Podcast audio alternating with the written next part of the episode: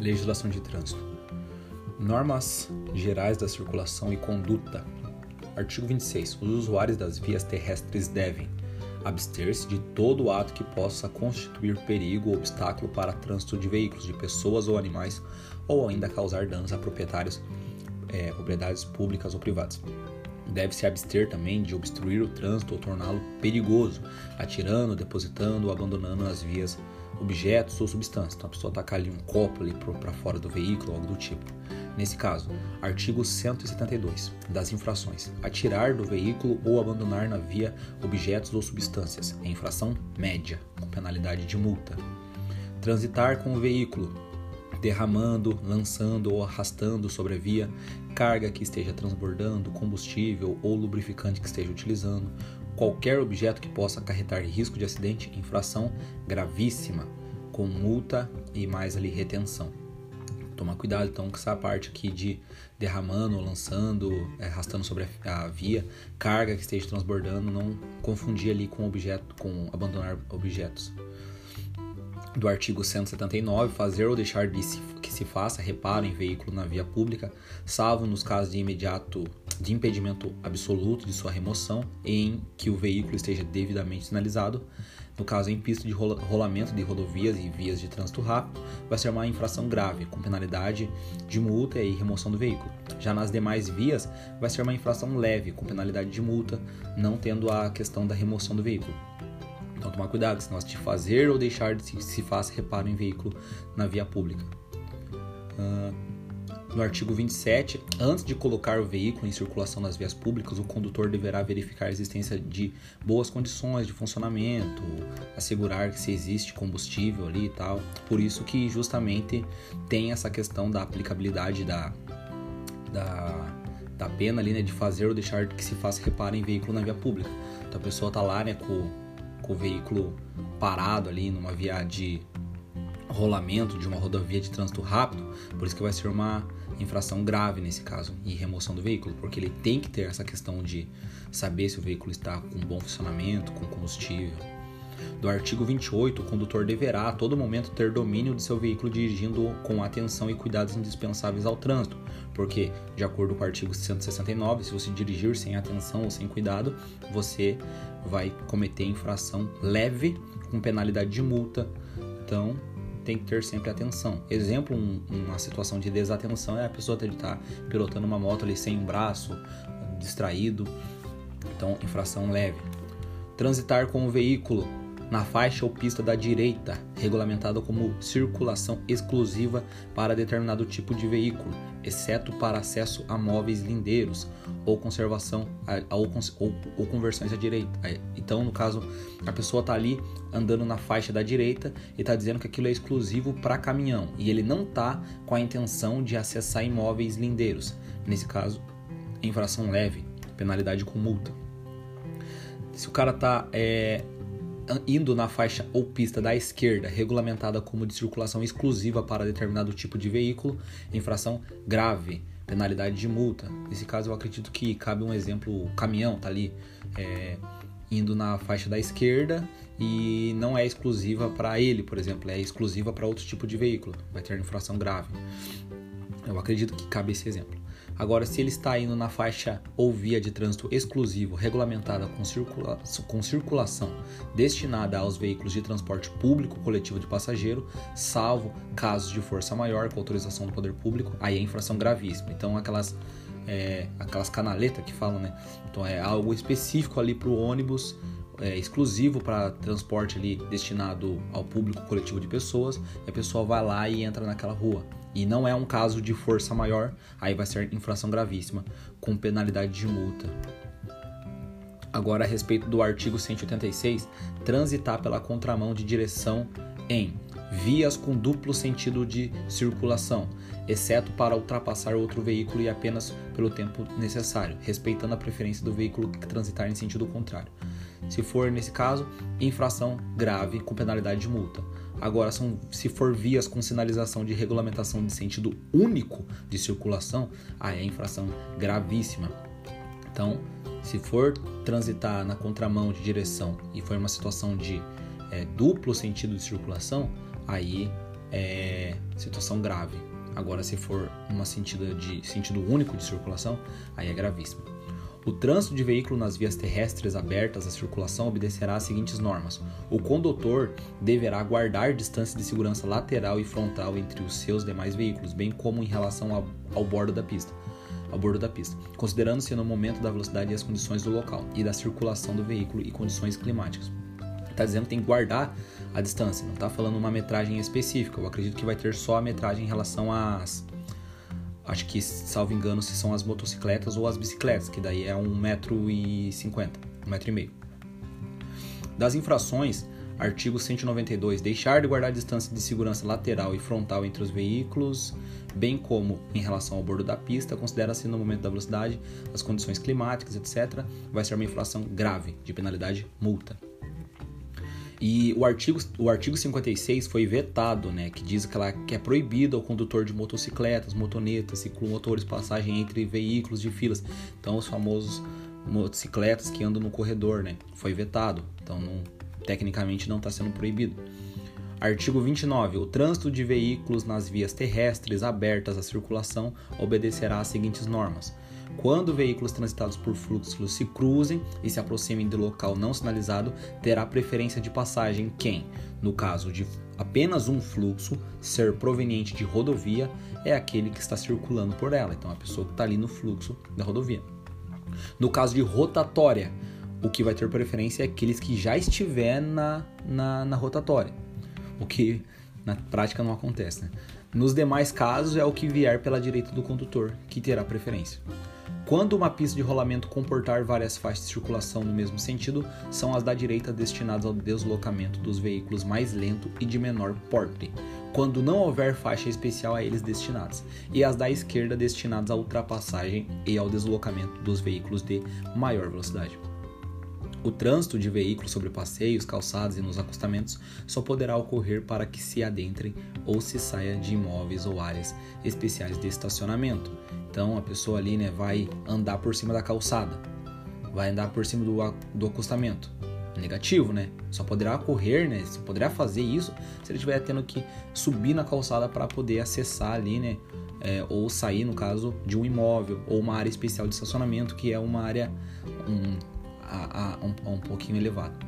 Das infrações, transitar com veículo em calçadas, passeios, passarelas, ciclovia, ciclofaixa, ilhas, refúgios, ajardinamentos, canteiros centrais, divisores de pista de rolamento, acostamentos, marcas de canalização, gramados e jardins públicos, infração gravíssima, com penalidade de multa em três vezes. A diferença de ultrapassagem para passagem aqui, né? Um bizu é que se tiver escrito necessitando sair e retornar à faixa de origem, é ultrapassagem. Se não tiver escrito isso, é passagem. Mas vamos lá. Ultrapassagem é movimento de passar à frente de outro veículo que se desloca no mesmo sentido, em menor velocidade e na mesma faixa de tráfego, necessitando sair e retornar à faixa de origem. Então você está aqui na, na, na faixa da direita foi para a faixa da esquerda, ultrapassou e voltou para a faixa da direita, isso é uma ultrapassagem. Se você está agora fazendo um movimento de passagem à frente de outro veículo que se desloca no mesmo sentido, em menor velocidade, mas em faixas distintas da via, isso é uma passagem. A pessoa está na direita e está na esquerda. Você vai, só está um pouco mais rápido que ele e passa ele. Isso é uma passagem. Então, se tiver escrito necessitando sair e retornar à faixa de origem, ultrapassagem. Artigo 29. O trânsito de veículos nas vias terrestres abertas à circulação obedecerá às seguintes normas.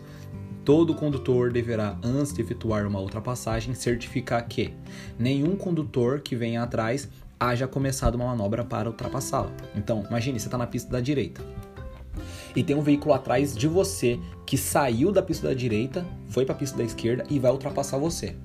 E você quer ultrapassar o que está na tua frente. Você tem que certificar antes que o de trás não está com a intenção de ultrapassar você antes. Então, se, porque se você for sair, você pode bater nesse que está vindo por trás de você para te ultrapassar. Então, tem que tomar cuidado com essa questão.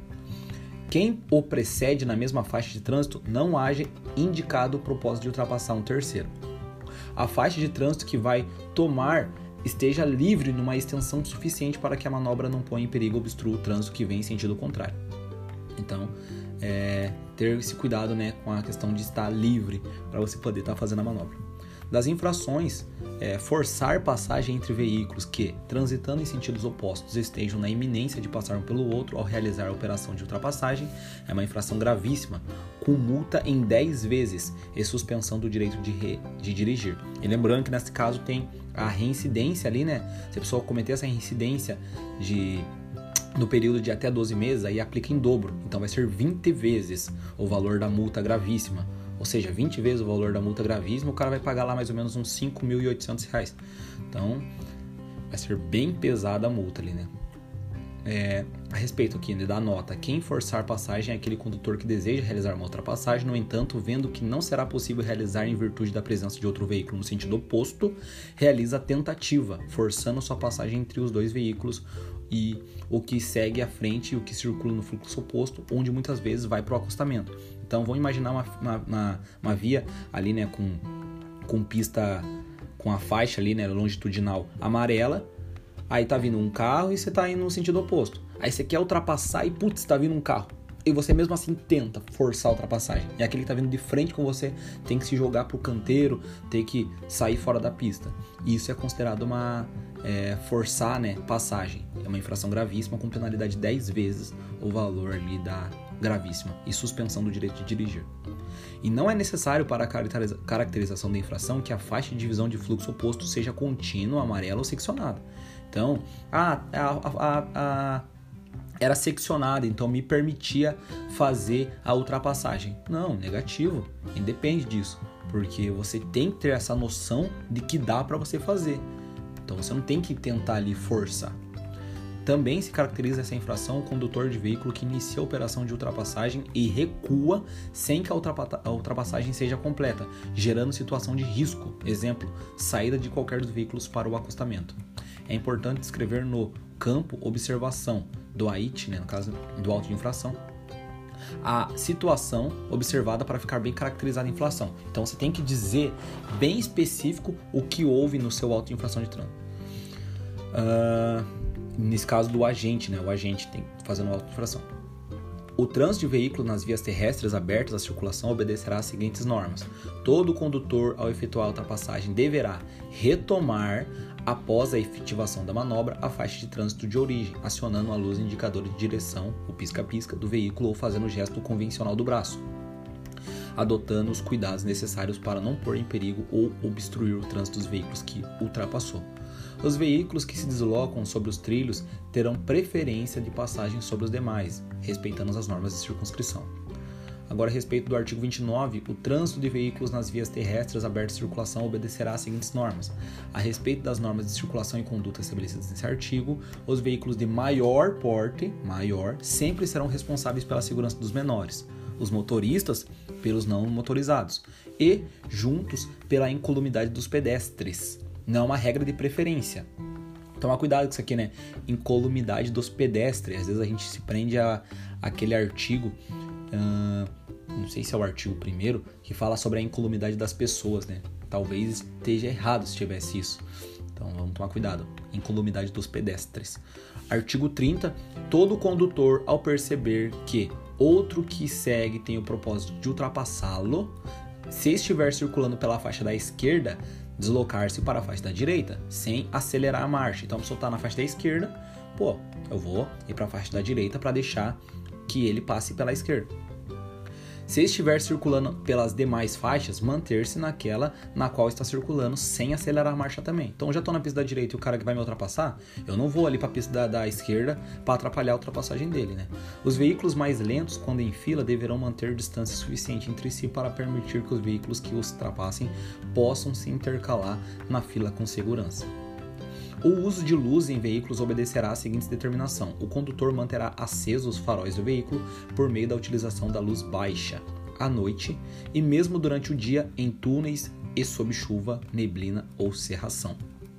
Das infrações a respeito disso, é que, quando o veículo estiver em movimento, deixar de manter acesa a luz baixa durante a noite, de dia nos túneis providos de iluminação pública das rodovias, de dia nos casos de veículos de transporte coletivo de passageiros em circulação em faixas ou pistas a ele destinadas, de dia no caso de motocicletas, motonetas e circulomotores, de dia em rodovias de pista simples situadas fora do perímetros urbanos, no caso de veículos desprovidos de luzes de rodagem diurna. Isso é uma infração média com penalidade de multa.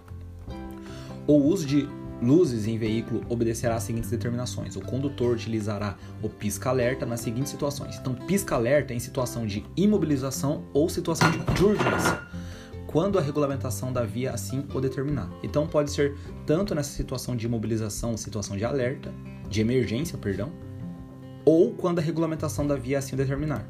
Então, tem essas duas situações.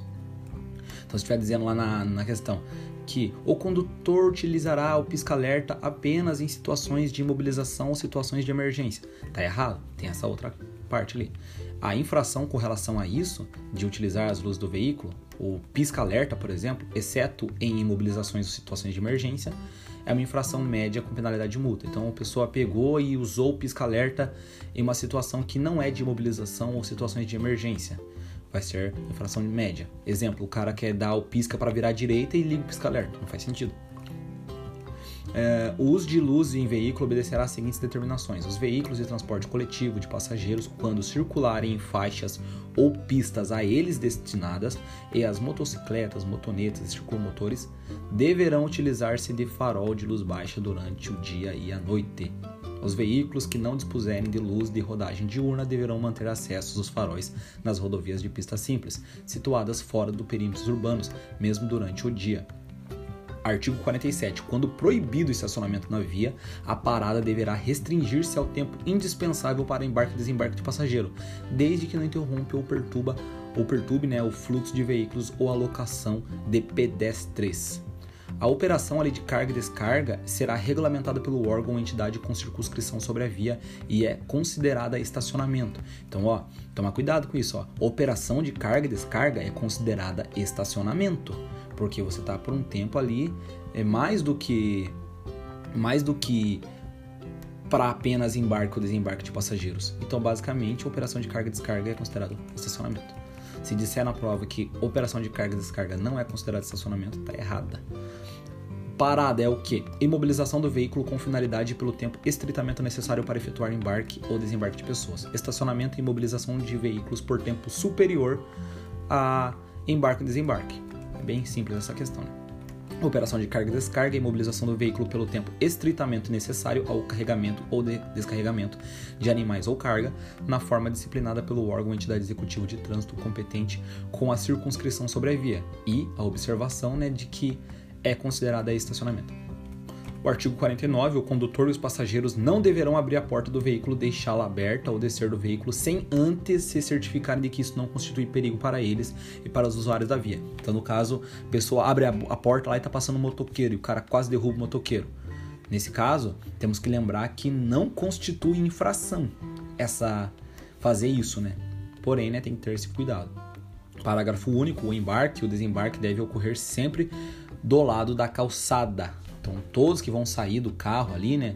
É, do Uber ou algo do tipo, ele não vai sair para o lado da via, ele vai sair para o lado da calçada, excetuando o condutor. Então, apenas o condutor que vai sair pelo lado da, da via, né? Ele não vai pegar e pular ali o, o, a, o, o câmbio de marcha e pro lado do, do passageiro e sair pro outro lado. Não, ele vai sair normal, né?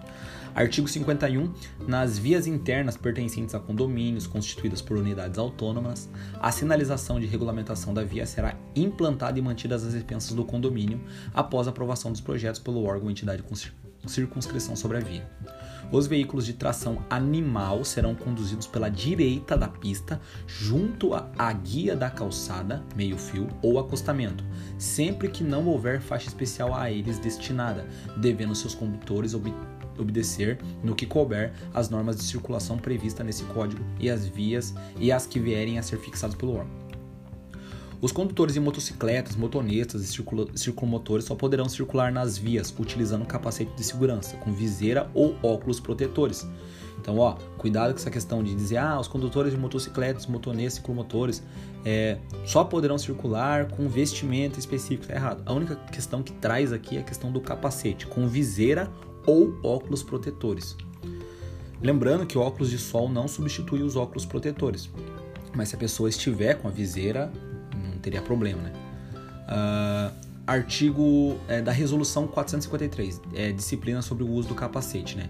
É obrigatório para circular nas vias públicas o uso de capacete motociclístico pelo condutor e passageiros de motocicleta, motoneta, ciclomotor, triciclo e quadriciclo, devidamente afixado à cabeça pelo conjunto formado pela cinta jugular e o engate, por debaixo do maxilar é, inferior.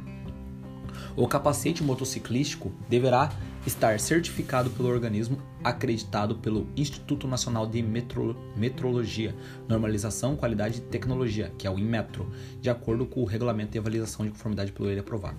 Para a fiscalização do cumprimento dessa resolução, as autoridades de trânsito devem observar o que?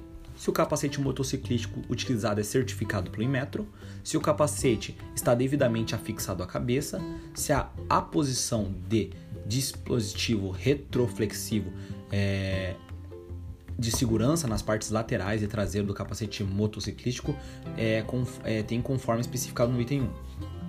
A existência do selo de identificação da conformidade do Inmetro ou etiqueta interna com a logomarca do Inmetro, específica na norma NBR 7471, podendo estar afixado no sistema de retenção, e o estado geral do capacete, buscando avarias ou danos que identifiquem a sua inadequação para o uso. O artigo 3 diz que o condutor e o passageiro de motocicleta, motoneta, ciclomotor, triciclo motorizado e quadriciclo motorizado, para circular nas vias, deverão utilizar capacete com viseira ou, na ausência desta, no caso viseira, óculos de proteção em boas condições de uso. Entende-se por óculos de proteção aquele que permite ao usuário a utilização simultânea de óculos corretiva ou de sol. Então vamos dizer assim: o cara tá com óculos de proteção, mas se ele estiver usando aquele óculos, ele não consegue colocar o óculos de sol ou o óculos corretivo por debaixo dele, então isso não é considerado um óculos de proteção. Porque só vai ser um óculos de, de proteção se ele consegue simultaneamente utilizar um óculos corretivo ou de sol. Não que ele deva utilizar, mas se for possível utilizar o óculos de sol por baixo, é considerado ali um óculos de proteção, né? Por conta justamente da, da questão da, da formatação dele, né? Ele acaba não atrapalhando colocar um óculos corretivo, por exemplo. Fica proibido o uso de óculos de sol, óculos corretivo ou de segurança de trabalho, EPI, de forma singular, em substituição aos óculos de proteção. Então o cara pega e coloca um óculos de sol ali, ou um óculos de segurança de trabalho para substituir o óculos de proteção. Tá errado. Quando o veículo estiver em circulação, a viseira ou óculos de proteção deverá estar posicionando de forma a dar proteção total aos olhos. Quando o veículo estiver imobilizado na via, então está paradinho, independentemente do motivo, a viseira poderá ser totalmente levantada. Então, se o cara for sair, a hora que ele sai com a moto ali, aí já vai ter que é, tá imediatamente tampando ali, né, totalmente a, em posição frontal, por conta de que ele vai entrar em movimento. Então já vai estar tá fechada já a viseira. A viseira deve estar abaixada tal, de tal forma que possibilite a proteção total frontal aos olhos, considerando-se um plano horizontal, permitindo-se, no caso de capacetes com queixeira, pequena abertura de forma a garantir a circulação do ar. É, no caso dos capacetes modulares, além da viseira, a queixeira deve estar totalmente abaixada e travada. No período noturno, é obrigatório o uso de viseira no padrão cristal. No padrão cristal. Se estiver escrito no padrão refletivo ou algo assim, tomem cuidado é proibida a posição de película na viseira de capacete e os óculos de proteção. Que seria essa posição de película? É basicamente o cara colocar ali tipo como se fosse um uh, uma película né, de, de celular, é uma coisa que vai por cima ali. Então é proibida essa posição de película. Uh, artigo 54. Os condutores de motocicletas, motonetas e ciclomotores só poderão circular nas vias usando vestuários de proteção de acordo com as especificações do CONTRAN. No caso, conduzir motocicleta, motocicleta, motoneta e ciclomotor sem usar capacete ou vestuário de acordo com as normas específicas é, é uma infração gravíssima, com penalidade de multa e suspensão do direito de dirigir, mais o recolhimento da CNH. É pesado, toma cuidado aí. Uh, dos passageiros de motocicletas, motonetas e ciclomotores só poderão ser transportados utilizando capacete de segurança.